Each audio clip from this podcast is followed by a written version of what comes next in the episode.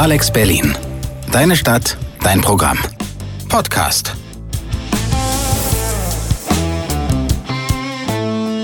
Dann fange ich einfach mal an. Also ich darf dich heute interviewen, Simone. Ähm, schön, dass du dir heute für uns Zeit genommen hast. Genau, wir machen ja eine Radiosendung über die Gender Data Gap und sind da auf deinen Film gestoßen, den du 2020 für Steuerung F gemacht hast. Warum die Welt für Männer berechnet ist. Wie, also was habt ihr denn überhaupt gemacht in dem Film? Wie, was ist die Gender Data Gap? Kannst du ein bisschen was darüber erzählen, wie ihr da rangegangen seid? Ja, also das Gender Data Gap, das ist quasi das, dass, ähm, wie unser Titel, unser Filmtitel sagt, die Welt ist für Männer berechnet. Also es gibt ja ganz viele Daten in allen möglichen Bereichen, wird alles in Daten gesammelt. Aber das Problem auf dieser Welt ist einfach, dass der Mensch heißt der Mann. Also ähm, wenn Daten zum Beispiel im medizinischen Bereich gesammelt werden oder ja in, in, in beruflichen äh, Kreisen wird einfach immer sich nach Männern gerichtet und die Männersachen berechnet und so. Und es gibt eine Autorin, die heißt äh, Caroline Criado Paris und die hat ein ganzes Buch darüber geschrieben. Und die haben wir interviewt zu diesem Buch und was sie da alles gefunden hat. Und in unserem Film haben wir gedacht, wir gucken einfach mal, wo begegnet uns dieses Data Gap so jeden Tag. Und dann sind wir einfach mal so einen Arbeitstag durchgegangen, quasi unser alltägliches Leben. Und da waren dann eben so Sachen dabei, dass alleine schon Autos werden zum Beispiel an Crash-Test-Dummies getestet, die sich eher an einem männlichen Körper orientieren und weibliche Crash-Test-Dummies gibt es fast gar nicht, beziehungsweise die werden auch weniger getestet. Und deswegen ist es eben auch so, dass Frauen viel, es eine viel höhere Wahrscheinlichkeit hat, dass Frauen sich stark verletzen bei Autounfällen oder auch daran sterben. Und dann waren es aber auch so kleinere Sachen, zum Beispiel Handys, Smartphones sind eher für Männerhände angepasst. Oder wenn in äh, Büros die Raumtemperatur irgendwie automatisch berechnet wird und dann eine Klimaanlage angemacht wird, das ist eigentlich fünf Grad zu kalt für Frauen im Schnitt. Also natürlich gibt es dann auch immer wieder Ausnahmen, aber im Schnitt ist einfach alles dann für den männlichen Körper ausge, äh, ausgerechnet. Und ähm, da gibt es eben ganz viele Beispiele und die haben wir versucht im Film dann zu finden und haben eben uns an so Sachen orientiert, die uns auch im alltäglichen Leben einfach begegnen. Ja, ihr habt ja zum Beispiel auch die Toiletten gezählt in eurem Bürogebäude. Genau. Und du hast das dann ja sogar mit einem Architekten besprochen, der die neuen Gebäude plant. Und gab es da Stehen diese Gebäude schon oder hat, hat sich dann auch was geändert, nachdem du es angesprochen hast? Also diese Toilettensache ist eigentlich das, wie man am besten das Data Gap erklären kann. Also es ist ja immer so, alle beschweren sich darüber, dass die Frauen immer so lange auf Toilette brauchen, beziehungsweise wir nervt, uns nervt das, dass so lange Schlangen sind. Und das liegt einfach daran, dass es immer zu wenig Toiletten gibt für Frauen. Also ähm, in den meisten Fällen ist es so, dass in Bürogebäuden zum Beispiel der gleiche Platz für Männer- und Frauentoiletten eingeplant wird. Das heißt aber, dass du in der Männertoilette, dadurch, dass du ja da Pissoirs einbauen kannst, viel mehr Platz hast für mehrere Toiletten. Und in den Frauentoiletten, wo du natürlich so Kabinen bauen musst, hast du dann automatisch weniger Platz. Also gibt es halt weniger Toiletten. Und dann sind wir durch verschiedene NDR-Gebäude gezogen mit einem männlichen Kollegen, der hat halt die männlichen Toiletten gezählt und wir die weiblichen Toiletten. Und wir hatten Unterschiede. Ich habe es nochmal nachgeguckt. Also Weibliche Toiletten waren 34 und männliche 51. Also es ist halt echt ein Riesenunterschied und im NDR ist das Verhältnis der Mitarbeiter zwischen Männern und Frauen ungefähr gleich, also 50-50. Das heißt, es müsste eigentlich gleich viel Toiletten geben, beziehungsweise eher mehr für Frauen, weil Frauen auch viel häufiger auf Toilette müssen und wir haben auch mal unsere Tage und da gibt es halt verschiedene Aspekte. Und es wird eben ein neues Haus gebaut und da waren wir bei dem Projektleiter, der das plant. Und wir haben dem dieses Problem dann mal versucht nahezubringen und haben gefragt, wie das denn in dem neuen Haus aussieht. Aber da war es wieder so, da war halt der gleiche Platz für Toiletten eingeplant für Männer und Frauen. Dann haben wir halt gefragt, okay, kommen dann gleich viele Toiletten halt da rein und dann hieß es halt auch wieder so, ja, also da kommt dann vielleicht noch ein Pissoir hin und da ein Pissoir. Und dann habe ich auch gesagt, naja, aber dann haben die Männer ja mehr Toiletten. Ja. Hm. Also es kam da halt gar nichts davon. Also der hat das Problem, glaube ich, nicht verstanden ich bin mir nicht sicher, ob wir da irgendwie auch ernst genommen wurden. Also das ist halt immer so, ja, also ich habe immer das Gefühl, dieses Pro Toilettenproblem wird halt nicht so ernst genommen, aber dann, wenn die Frauen wieder lange auf Klo brauchen, weil da eine Schlange ist, regen sich alle auf, wo ich mir so denke, ja, man könnte halt was dran ändern. Dieses Haus gibt es noch nicht, also es ist noch nicht fertig gebaut, von daher kann ich jetzt noch nicht sagen, wie das aussieht. Das dauert leider noch eine Weile. Vielleicht machen wir dann mal ein Follow-up und gucken, wie es denn die Situation dann ist. Ja, das wäre auf jeden Fall interessant zu wissen. Ja, genau. Ihr habt ja die Journalistin und Autorin Caroline Criado Perez interviewt und seid dafür ja auch extra noch nach London geflogen vor Corona. Mhm. Und sie schreibt ja auch viel über die Gender Data Gap in der Medizin, oder? Was hatte sie denn da noch für Beispiele? Genau, also in der Medizin ist es halt einfach auch ein Riesenproblem, weil es halt einfach auch die Gesundheit betrifft. Also genau, sie beschreibt halt ganz viel ähm, Beispiele aus der Medizin und was ich da einfach am krassesten fand, war, dass es fängt schon bei den Versuchen am Anfang an, also bei den Tierversuchen, dass nur an männlichen Tieren getestet wird, weil die Forscher sagen, na ja, die weiblichen Tiere, die haben ja einen äh, Zyklus und das ist ja dann viel zu kompliziert, um das irgendwie in der Wissen Wissenschaft alles zu berechnen und deswegen nehmen wir nur die männlichen Tiere. Wenn man halt nur an männlichen Tieren testet, heißt das halt auch, dass es Sachen gibt, die vielleicht nur bei Frauen wirken würden, die aber gar nicht erst gefunden werden.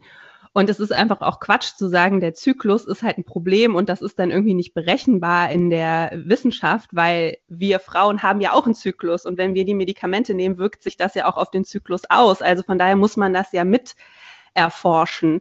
Und äh, das heißt, dass viele Sachen eben erstmal schon gar nicht gefunden werden, die halt für Frauen wirken würden.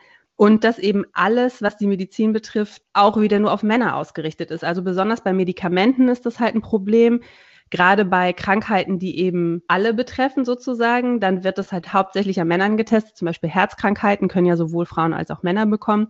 Und dann haben wir auch mit einer Wissenschaftlerin aus Deutschland gesprochen, die gesagt hat, dass oft die Dosierungen zum Beispiel viel zu hoch sind auf den Packungen und dass man als Frau eventuell eine geringere Dosierung nehmen muss als das, was in der Packungsbeilage steht. Ich habe da halt auch mal drauf geachtet, da steht ja nie, als Frau nehmen Sie zwei Tabletten und als Mann drei oder so, sondern da steht immer nur Altersangaben, was ja völliger Quatsch ist, weil es kommt ja auch darauf an, wie schwer der Körper ist, wie der Stoffwechsel ist und so. Und das ist ja bei Frauen und Männern jeweils anders. Also das fand ich sehr schockierend, weil das halt einfach eben gesundheitliche Auswirkungen hat auf uns. Ja, total. Nach dem Video oder als es gepostet wurde oder auf YouTube veröffentlicht wurde, gab es ja auch ziemlich starke Reaktionen. Also das kann man dann schon Shitstorm nennen. Ja, wie war das für dich? Was kam da so für Kommentare? Also es gibt zwei unterschiedliche Arten von Kommentaren, würde ich sagen. Also es hat mich halt total schockiert, weil ich aus irgendwelchen Gründen nicht damit gerechnet hatte, obwohl ich wusste, dass zum Beispiel ähm, hier die Autorin, also Caroline Criado Paris, dass die auch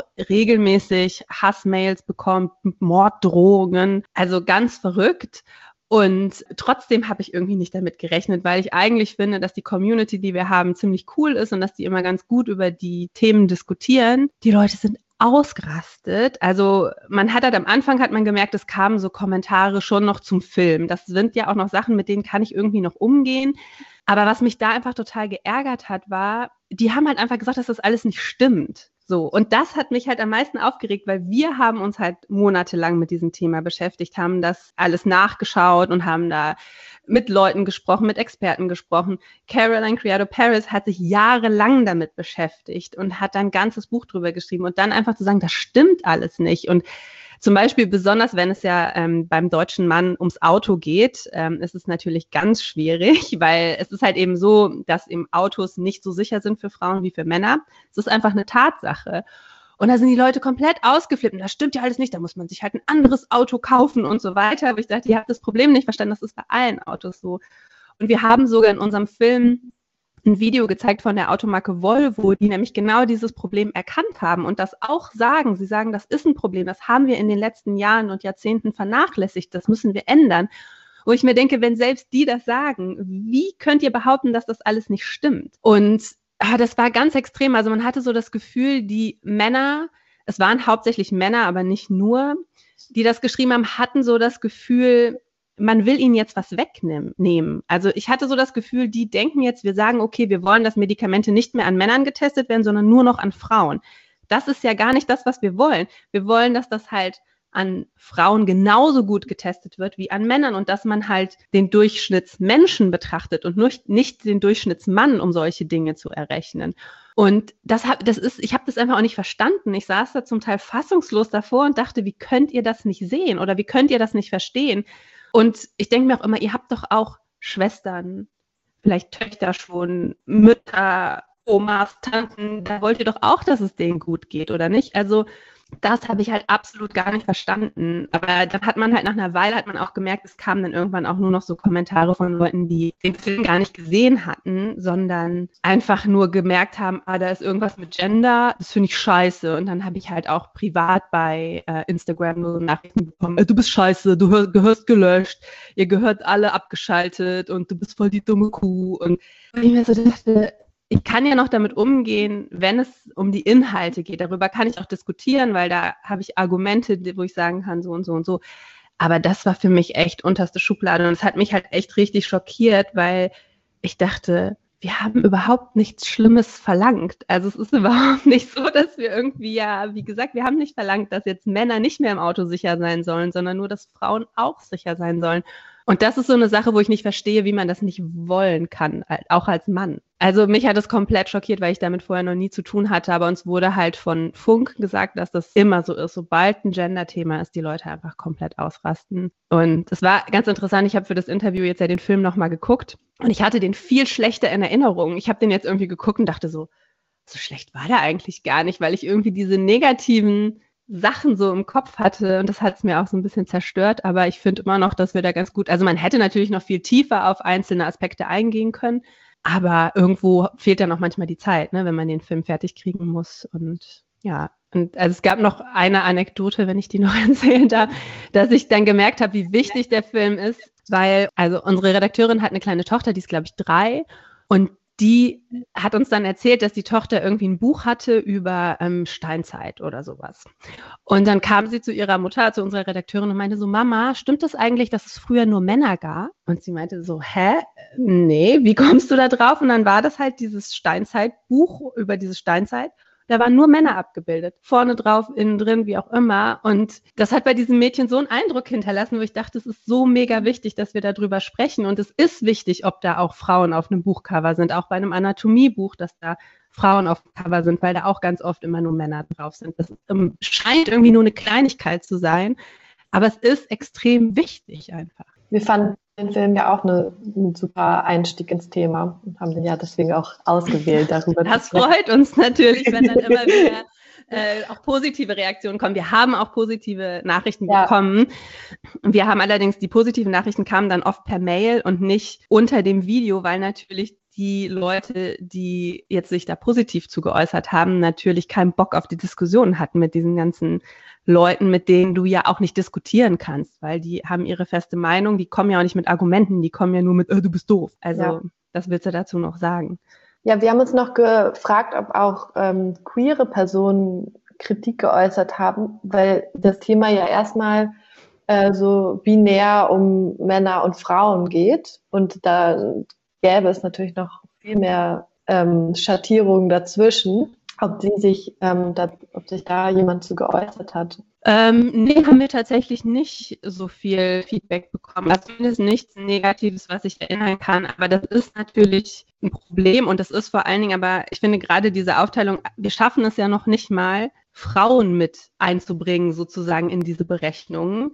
Und die machen 50 Prozent der Weltbevölkerung aus und wir schaffen es noch nicht mal, um die zu kümmern, dann kannst du dir ja ausrechnen, wie das für Leute aussieht, die eben sich nochmal anders identifizieren oder Transgender-Personen und es auch Leute, die nicht weiß sind. Das ist auch ein Riesenproblem, weil Medizin und so weiter, das bezieht sich auch immer wieder alles nur auf weiße Menschen oder zum Großteil. Und es ist nun mal einfach so, dass Menschen zum Beispiel, das kennt man ja zum Beispiel dieses Dings in Asien, dass die irgendwie ein anderes Protein oder ihnen Protein fehlt und sie irgendwas nicht abbauen können, dass sie eben Alkohol zum Beispiel nicht so gut vertragen oder wie auch immer.